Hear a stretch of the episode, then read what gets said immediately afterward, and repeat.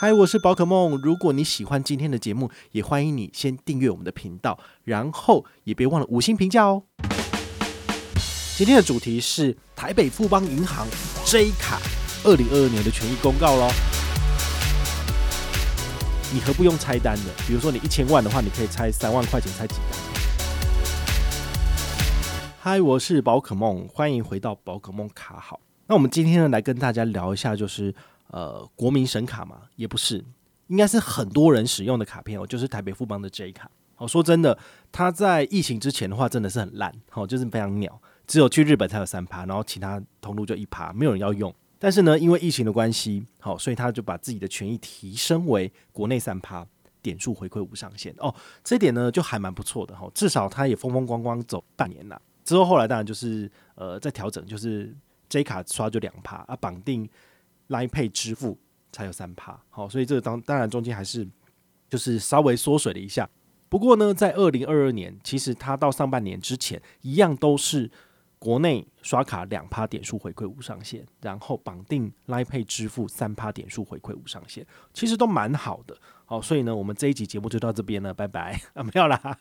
好，其实没有什么好讲的，因为它的权益其实就是延续了。好，所以。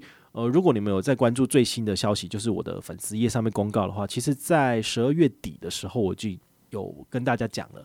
那因为中间卡了一个过年嘛，然后中间很忙，所以我其实都没有特别在做一集节目来跟大家分享这个卡片的权益。但是呢，我相信你们应该也都有收到这些相关的资讯啦。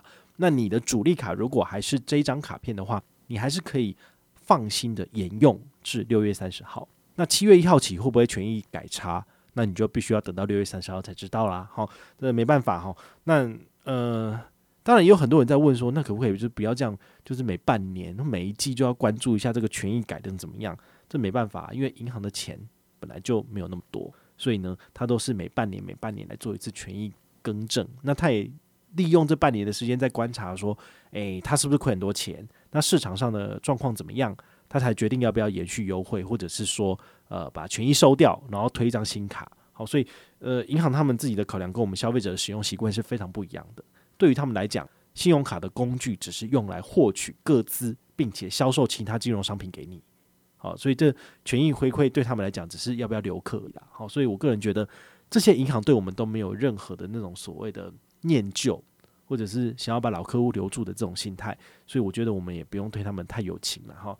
婊子无情，对，那我们要干嘛？就是我们也是无意嘛，没有啦，就是呃，我们有刷卡有付钱啊，对不对？循环手续费，如果你有用的话，你有给，那就够了哈。所以也不用跟他讲说啊，对啊，我就是你的老客户，我用了五年、十年，结果你给我回馈都这么烂，然后他不会鸟你哈，没有差。所以呢，你就是自己要关注哈，这相关的权益优惠哈，如果变差了，你就不要用。好，这基本上你自己的权益还是你自己要稍微注意一下啦，这样子。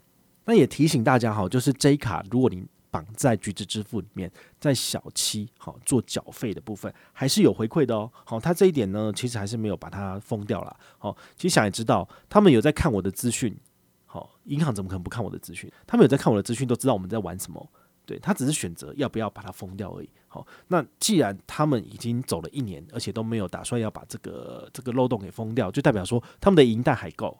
哦，他们也觉得说让大家玩一下也没差，让子弹飞一下，好，到时候再打下来。好，所以如果今年的三月、四月、五月份要缴重所税的时候，好，你就可以把这张卡片绑定在橘子支付里面，然后呢去超商里面做这个缴费的动作，好，都是可以拿得到两趴回馈的。以前三趴比较爽了，好，但现在就是只剩两趴，但是也是够的哦。好，毕竟你如果要缴的重所税是二十万的话呢，好，你这样乘下来你就知道多少，你就赚四千块了。好，啊，以前二十万的话是赚多少？就二三得六嘛，好，三二得六，拿六千的那个 Line POS 点数，但现在只有四千点 Line POS 点数。不过呢，这个数字的确也是非常的惊人。好，毕竟你想想看嘛，之前赵峰，赵峰最喜欢发新闻稿了，对，他真的是所谓的呃一个，这是什么？他他真的很新闻稿，他这三不五时就发。然后呢，就看那个有没有什么新闻业者，就是要把他们的稿子就是拿出来做成一篇一篇新闻稿，然后就是可以让这个社会大众去看到。吼，因为真的是收到太多了，这每个礼拜都发一篇。好，然后就是有什么大活动、小活动，就不管什么都发。好，那当然就是他们的这个公关我跟他也算是朋友了，但是我真的觉得这样子轰炸的，到最后我都会懒得帮他分享啊，因为就是就是真的是很没什么。那他们在特殊的议题，比如说在缴重所税的时候，他们都会讲说啊，我们的这个兆丰卡很厉害哦，然后就是如果你是顶级卡来缴的话呢，就给你红利点数回馈无上限。三十块钱一点红利点数，那回馈率也不过才零点二几而已，不是吗？就很烂啊，对啊。那就算你缴一千万好了，你拿到的回馈点数也是没那么厉害啊。那你何不用拆单的？比如说你一千万的话，你可以拆三万块钱拆几单？可以拆三百三十三张，拆好多。然后呢，你用 J 卡去缴的话呢，天哪，你一千万的两趴是多少？二十万点、欸，二十万点 Line Points 点数跟二十万点的红利点数比起来，当然是哪一个比较比较有价值？当然是 Line Points 点数啊。好，所以我觉得这张卡片呢，它其实在接下来的两个月，好，你要拿来做缴水费、电费，甚至你的学杂费，只要在超商刷得过，用这张卡片绑这个橘子支付来缴，都有回馈。好，其实都是很好用的，那只是。呃，银行当然不会跟你讲说这个有回馈啦，好，所以这都是我们自己私底下去试，然后试出来有回馈就很开心，好，就跟大家分享这样子。好，所以这张卡片呢，的确在二零二二年还是非常值得使用哦。包括我自己之前在送粉丝这个奖品的时候，因为我们就是每个月都有这个梦幻一品挑战赛的积分兑换制度，那很多人都会去选择兑换什么呃五小七的商品券，然后还有这个家乐福的。储资金哦，就是家乐福的礼券。那这个家乐福礼券，我在赖礼物上面购买的时候，我其实大部分都是刷 J 卡，好，因为以前是刷那个汇钻卡拿六趴嘛，但是汇钻卡已经没了。那其他的行动支付的卡片，如果都用的差不多的话呢，我就会刷 J 卡，绑定 Line Pay 支付是三趴，好，所以 J 卡的三趴对我来讲就已经很不错了。所以这是我怎么使用 J 卡的一点小小的经验分享啦，好，提供给你参考。那如果你有兴趣的话呢，也非常欢迎你跟团哦，因为我们活动好像走到二月二十八号吧。好，那他的活动其实都不是走长期的，因为台北富邦银行就是一间打带跑的银行，给消费者的优惠哈还不错哈，就是都走半年的，但是给旧团者的优惠都很烂，好，就是一个半月或者是两个月，然后就给你收掉了。所以对于我来讲，我每次都要一直换跟团办卡连结，然后要一直举办活动，我觉得好累哦。他为什么就是不能够像那个其他银行，像那个永丰啊？